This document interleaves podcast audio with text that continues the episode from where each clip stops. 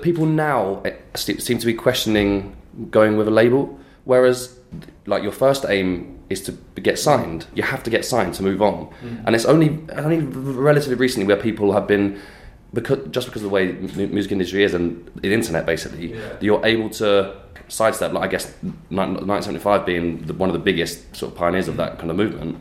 Um, who didn't sign a record deal and they now just have like a distribution deal and, and, and which is uh, but like But but- again, even then, they still have to Yeah. use a major label. Yeah. They have to use the infrastructure. I think that's the thing that you can't do on your own. Still, is you can't have people in every country around the world working. Like for instance, we just released an album and it was a global effort. There's no way you can orchestrate that without without a huge infrastructure. um, uh, like a, a group of people behind you who are passionate about what you're doing and are essentially expert, experts in their field, and uh, the, and they are in in close con- connection with all the all the other Universal people all around the world.